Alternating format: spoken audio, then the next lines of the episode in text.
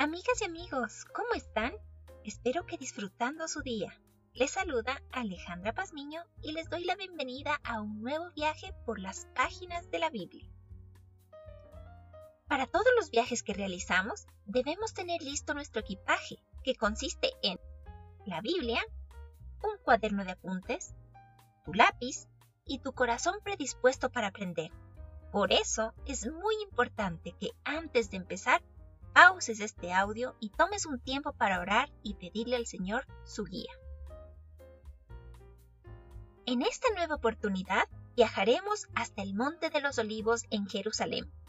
Vamos a usar nuestra imaginación para recrear una de las parábolas que Jesús contó. En el caso de que no sepas qué es una parábola, rápidamente te comento que son historias que tienen una enseñanza o un mensaje.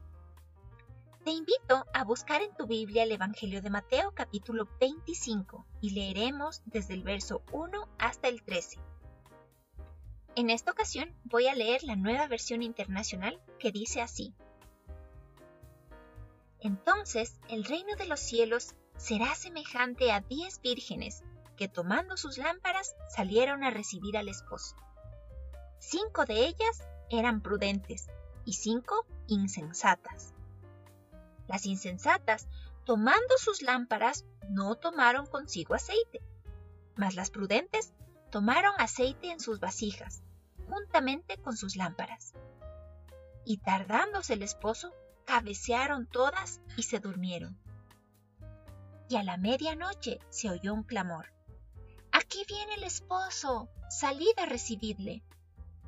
Entonces todas aquellas vírgenes se levantaron y arreglaron sus lámparas. Y las insensatas dijeron a las prudentes, Dadnos de vuestro aceite, porque nuestras lámparas se apagan. Mas las prudentes respondieron diciendo, Para que no nos falte a nosotras y a vosotras, id más bien a los que venden y comprad para vosotras mismas. Pero mientras ellas iban a comprar, vino el esposo, y las que estaban preparadas entraron con él a las bodas y se cerró la puerta. Después vinieron también las otras vírgenes diciendo, Señor, Señor, ábrenos. Mas él, respondiendo, dijo, De cierto os digo que no os conozco. Velad, pues, porque no sabéis el día ni la hora en que el Hijo del Hombre ha de venir. ¡Guau! ¡Qué historia! A simple vista podríamos sacar conclusiones como que debemos ser sabios en nuestro proceder y que debemos estar siempre preparados. Y aunque esto es cierto, las parábolas tienen un mensaje más profundo y necesitamos descubrirlo.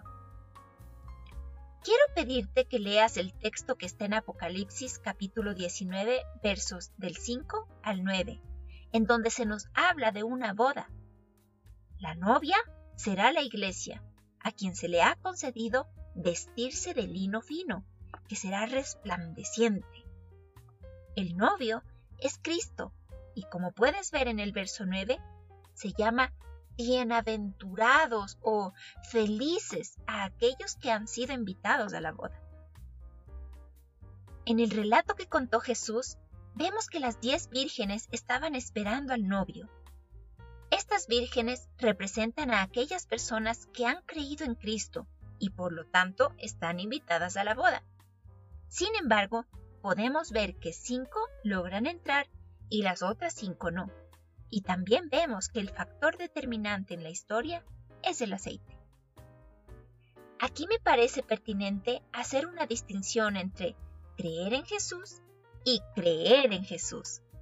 ¿Cómo? Sí, sí, se puede creer de dos maneras, pero en este caso solo una de esas maneras es la que nos permitirá tener el aceite que necesitamos y así también estar en la boda y disfrutar de ella. La primera forma de creer es con la cabeza. Esta forma de fe viene del vocablo griego pistis y se trata de un tipo de fe intelectual es nuestro conocimiento expresado en forma de creencia. Muchas veces este conocimiento se basa en lo que hemos escuchado o nos han enseñado. Por ejemplo, creo que la Tierra gira alrededor del Sol. La segunda forma de creer es la fe que viene del vocablo hebreo emuná, y es aquella certeza y convicción fuerte sobre algo que nos ha sido revelado que rige nuestra vida y condiciona nuestros actos. Por ejemplo, creo que Jesús pagó el precio por mis pecados y gracias a eso ahora puedo ser declarada hija de Dios. La Biblia nos dice que la salvación es por gracia, por medio de la fe, que es un don de Dios. Esto lo vemos en Efesios 2.8. En el mismo libro de Efesios capítulo 1, verso 13, leemos, En él también vosotros, habiendo oído la palabra de verdad, el Evangelio de vuestra salvación, y habiendo creído en él, fuisteis sellados con el Espíritu Santo de la promesa. Las vírgenes sensatas tenían aceite, es decir, la fe en Cristo, del tipo emuná, y por tanto el sello del Espíritu Santo. Las vírgenes insensatas tenían creencias, es decir, una fe del tipo pistis. Quiero que volvamos a la historia cuando las puertas se han cerrado y las vírgenes insensatas golpean la puerta, ¿es lo que el novio les dice? En verdad les digo que no las conozco. Es decir, que las vírgenes no tenían una relación cercana, íntima y personal con el novio. Por eso él no las conoce. En Mateo 22, 14 Jesús dijo que muchos son los llamados, pero pocos los escogidos. Y también vemos en el mismo libro de Mateo, capítulo 7, versos del 21 al 23, que Jesús dijo, No todo el que me dice Señor, Señor, entrará en el reino de los cielos, sino el que hace la voluntad de mi Padre que está en los cielos. Muchos me dirán en aquel día, Señor, Señor, ¿No profetizamos en tu nombre? Y en tu nombre echamos fuera demonios. Y en tu nombre hicimos muchos milagros. Y entonces les declararé, nunca os conocí. Apartaos de mí, hacedores de maldad. Querida amiga y amigo, quiero dejarte una tarea en este día hay varios versículos que me gustaría que los puedas leer y meditar durante tus tiempos de devocional en esta semana. ¿Estás listo para anotarlos? Ok, te los digo a continuación. Hechos 16, 31. Hebreos 10, 39. Marcos 16, 16. Romanos 10, 9. Juan 3, versículos 15, 16 y 18. Juan 20, 31 y Primera de Pedro 1, 9.